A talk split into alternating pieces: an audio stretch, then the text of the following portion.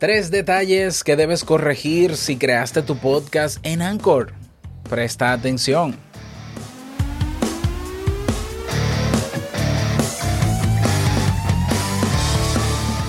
¿Estás interesado en crear un podcast o acabas de crearlo? Entonces estás en el lugar indicado, porque en este programa tendrás claves, técnicas, herramientas, aplicaciones y respuestas para que lleves tu podcast al siguiente nivel y contigo tu anfitrión, podcaster y soloprenur que ha hecho del podcast su mejor medio para vivir, el del apellido japonés pero dominicano hasta la tambora, Robert Sasuki.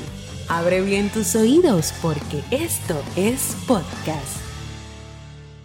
Hola, ¿qué tal a todos? Este es el episodio número uno de Esto es Podcast. Yo soy Robert Sasuki, capitán de Podcasters Pro, la comunidad mundial de podcasters en español y creador de audipod.net, el servicio digital donde puedes auditar tu podcast y comenzar a mejorarlo en 24 horas. Si estás comenzando tu podcast o si ya diste el paso con tus primeros episodios, ve por más aprendiendo cómo hacerlo en menos tiempo, con menos recursos, pero sin sacrificar la calidad de tu producción. Tienes un curso completo con todo lo que necesitas para aprender a crear, crecer y monetizar tu podcast en creaunpodcast.com. Si quieres auditar tu podcast, audipod.net. Si quieres crear tu podcast o mejorar el que ya has creado, creaunpodcast.com.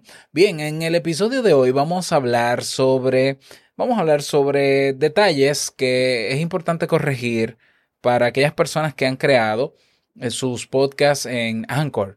Y sí, he dedicado un episodio a Anchor y de hecho es el primero. ¿Por qué? Porque las estadísticas hoy demuestran que Anchor es el principal alojador de podcasts en el mundo por la razón que sea. Yo creo que es porque es rápido, fácil y gratis, naturalmente.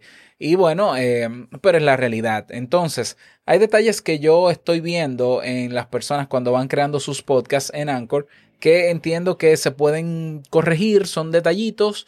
Además de más está decir, o, yo diría, ¿no? Que quizás Anchor no es el mejor alojador de podcasts. estoy seguro de que no lo es.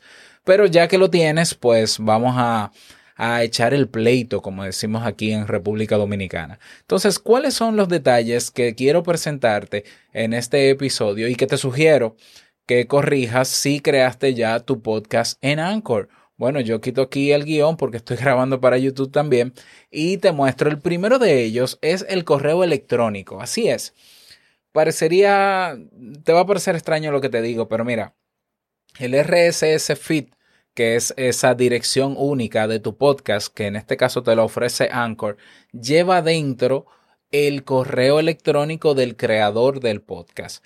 ¿Por qué esto es importante? Esto es una metadata. ¿Por qué es importante esta metadata? Bueno, es importante para que se identifique de quién es el RSS feed. Es importante si alguna empresa o alguna persona quiere contactar al podcaster y no lo encuentra en una red social, que puede pasar. Bueno, va al RSS feed y busca en, en, control F, por ejemplo, en el buscador del Explorer, escribe email y aparece el correo electrónico y ya se puede comunicar con esa persona. El tema es que esto, la mayoría, yo creo que no lo sabe, los que crean su podcast en Anchor, y dejan que Anchor coloque o agregue en el RSS feed un correo de ellos. Con ese correo, que es muy importante que sea el tuyo en el feed, someten ellos o distribuyen automáticamente tu podcast en las plataformas de podcasting. Entonces, ¿cómo corregir esto? ¿Cómo lograr que el RSS feed, esa dirección única de mi podcast, tenga mi correo? Pues mira, vamos a ir y yo lo voy a ir narrando y en YouTube lo estoy visualizando. Vamos a ir a Update Settings en Anchor, en la versión web, en la tuerquita, ¿no? Que dice Update Settings. Vamos a bajar del nombre, de la descripción, vamos a bajar del cover o de la portada y aquí debajo coloco mi correo. Eso es lo primero. Eso debe estar ahí ya, mi correo. Luego de tener mi correo asegurado ahí, entonces voy a distribution o distribution en inglés y voy a ver que tengo el RSS feed, que es esta dirección, que esta es la dirección con la que se somete tu podcast a otras plataformas, voy hacia abajo y encuentra una opción que dice Advanced Settings. ¿eh? Entonces dice Display Personal Email Address Publicly in RSS Feed. Es decir, mostrar tu correo personal en, de, públicamente en tu, direct, en tu RSS Feed. Simplemente tengo que habilitarlo y darle a Save a guardar. Ese es el primer eh, detalle que yo te pediría que corrijas. ¿Para qué? Para que sea encontrable, para que tu feed sea tuyo, aunque no es tuyo, es de Anchor, pero por lo menos vamos avanzando y alguna persona que quiera contactarte podrá encontrar tu correo en el RSS feed. Y si te preguntas, ¿y habrán personas que buscan el correo en el RSS feed? Yo lo hago. Así que hazlo. El segundo punto el segundo elemento que te propongo corregir es el uso de la música de Anchor. Yo sé que es muy bonito que tengamos música gratis, pero eh, yo no sé si sabes que se están creando entre 50 y 70 podcasts todos los días en el mundo y Anchor es el responsable de la mayoría de ellos. Entonces va a llegar un momento en que muchos podcasts van a tener la, la misma música de fondo. Si tú quieres quieres tener un podcast que se distinga, que se diferencie de los demás, bueno, yo te sugiero o que compres música o que vayas a directorios en internet gratuitos, bancos de música, para que tú eh, naturalmente las descargues desde allí. ¿Ya? Ah, tampoco recomiendo la librería, la librería de audio de YouTube, aunque es muy popular, porque ya hay muchos videos y muchos podcasts que están utilizando esto. Entonces, si quieres, si quieres distinguir tu podcast de los demás, busca otra música y colócala en tus episodios externas a Anchor.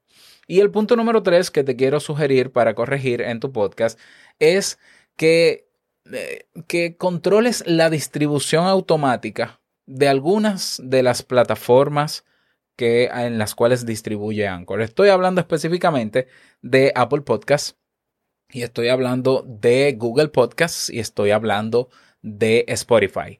¿Por qué? Porque tanto Spotify, Apple Podcasts y Google Podcasts están trabajando en métricas avanzadas. Eh, si tú vas a iTunes Connect, que es la que quizás no lo conoces, pero la plataforma de, Apple Podcast te da unas métricas que no te da Anchor. Por ejemplo, el rendimiento de cada episodio. El cómo, el cómo van las personas clicando o cuánto tiempo duran eh, mantenidos escuchando tu episodio, cada episodio. Eso te lo da iTunes Connect, eso te lo da Apple Podcast, eh, perdón, te lo da Spotify y te lo da también Google Podcast, lo está recientemente implementando. Si permites o le das la opción a Anchor de que distribuya de manera automática en esos tres lugares, aparte de los otros, entonces te estás perdiendo de esos datos. Entonces, ¿qué vas a hacer?